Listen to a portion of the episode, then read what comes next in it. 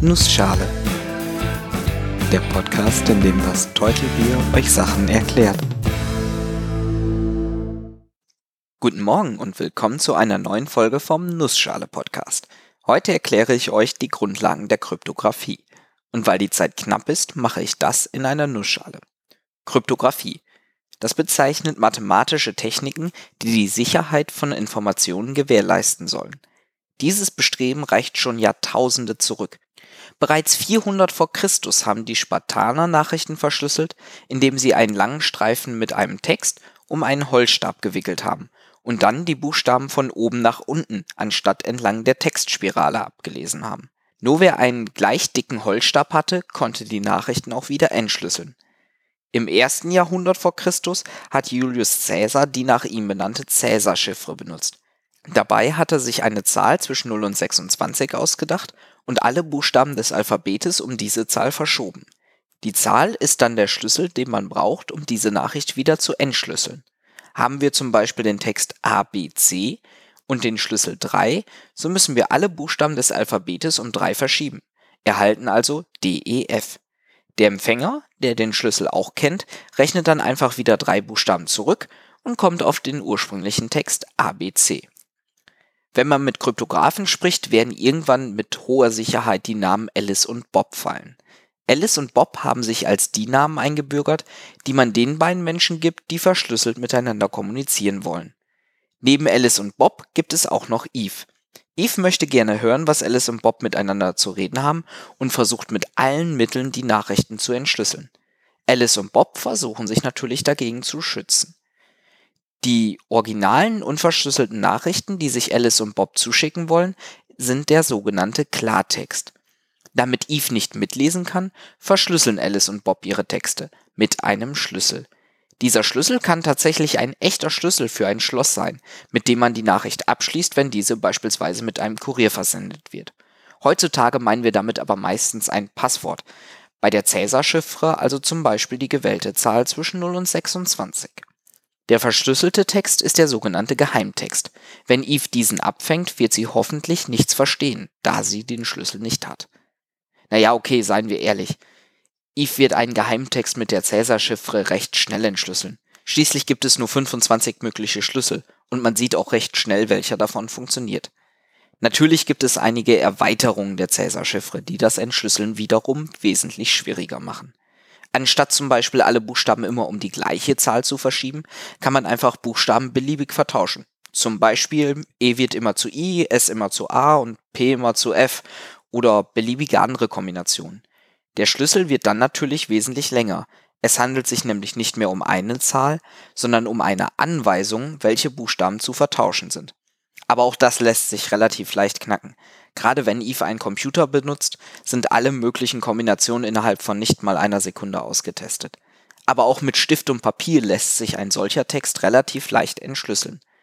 In der Folge über Entropie habe ich ja schon über die Wahrscheinlichkeiten von Buchstaben gesprochen.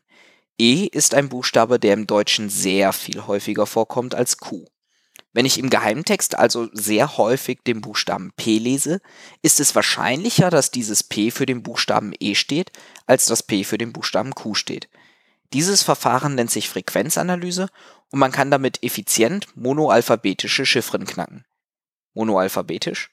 Monoalphabetisch bedeutet, dass ein Buchstabe immer mit demselben Buchstaben verschlüsselt wird. Das Gegenteil von monoalphabetisch ist polyalphabetisch. Ein gutes Beispiel dafür ist die Vernam-Chiffre. Dort hat man ein Passwort als Schlüssel, das genau so lang ist wie der Text selber. Für jeden einzelnen Buchstaben des Klartextes gibt es eine Zahl im Schlüssel, die angibt, um wie viele Stellen dieser eine Buchstabe verschoben wird.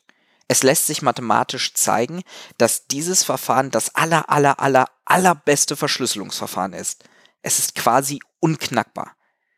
Gäbe es nicht das Problem, dass man für jeden Buchstaben, den Alice Bob senden möchte, Bob einen Schlüssel braucht. Und den muss er ja irgendwie von Alice bekommen. Auf einem anderen sicheren Weg. Naja, eher unpraktikabel. Obwohl man, wenn man viel Aufwand betreiben möchte, auf diese Art und Weise sehr, sehr sicher kommuniziert. Man muss seinem Gegenüber nur irgendwie einen sehr langen Schlüssel zukommen lassen. Zum Beispiel auf einem USB-Stick, den man ihm dann persönlich gibt. Kryptographie ist aber auch eigentlich viel mehr als nur das reine Verschlüsseln von Nachrichten. Es geht beispielsweise auch um Authentifizierung, also die Frage, wie man sicherstellen kann, dass ich wirklich mit dem rede, mit dem ich glaube zu reden. Wenn Alice Nachrichten an Bob schreibt, wie kann sie sich dann sicher sein, dass es auch Bob ist, der antwortet und nicht Eve, die sich dazwischen eingeklinkt hat?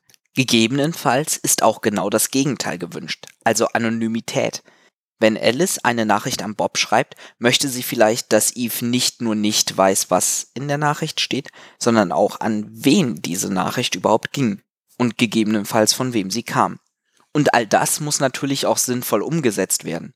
Als Benutzer von sicherer Software möchte ich mich nicht mit komplexen mathematischen Methoden auseinandersetzen, sondern erwarte, dass alles von alleine irgendwie sicher funktioniert – Okay, stimmt nicht. Ich erwarte das nicht und ich setze mich gerne damit auseinander, wie Sachen funktionieren. Aber den meisten Menschen geht's da anders. Wenn ich mit anderen über Kryptographie rede, kommt oft die Aussage, ich habe nichts zu verbergen, warum brauche ich das alles? Wenn ich das höre, zucke ich immer ein wenig zusammen. Möchte man ernsthaft, dass Online-Banking-Transaktionen so ablaufen, dass jeder mitlesen und danach das Konto benutzen kann? Oder möchte ich meine Amazon-Bestellung wirklich für jeden mitlesbar und reproduzierbar haben? Und wenn ich irgendwo ein Passwort eingebe, soll es verschlüsselt übertragen werden. Was nutzt mir ein Passwort, wenn es jeder einfach mitlesen kann? Kryptographie kommt in unserem Alltag überall vor. Im privaten Leben wird sie meiner Meinung nach noch zu wenig eingesetzt, aber das ist ein Thema für eine weitere Folge. Kommen wir nochmal zurück zu Kryptographie und Computern. Natürlich benutzten Computer keine Caesar-Chiffre oder etwas in die Richtung. Stattdessen werden komplexe mathematische Operationen ausgeführt, die aus den Buchstaben im Klartext einen unlesbaren Geheimtext machen. Für die automatische verschlüsselte Kommunikation wird dabei oft auf Primzahlen zurückgegriffen. Primzahlen sind Zahlen, die nur durch 1 und durch sich selber teilbar sind, also beispielsweise die 3. Die 4 kann ich durch 2 teilen, dann kommt 2 heraus, das ist also keine Primzahl. Die 5 wiederum ist eine. Und die 7, die 11 und die 13. Nehmen wir mal die 7 und die 13 und multiplizieren sie miteinander. 91.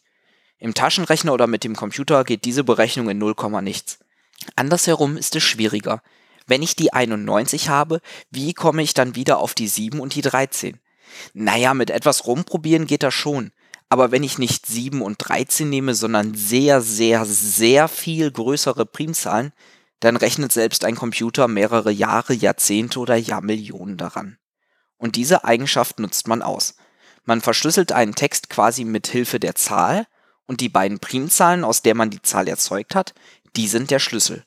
Mit diesem Schlüssel, also den beiden Primzahlen, kann man den Geheimtext entschlüsseln.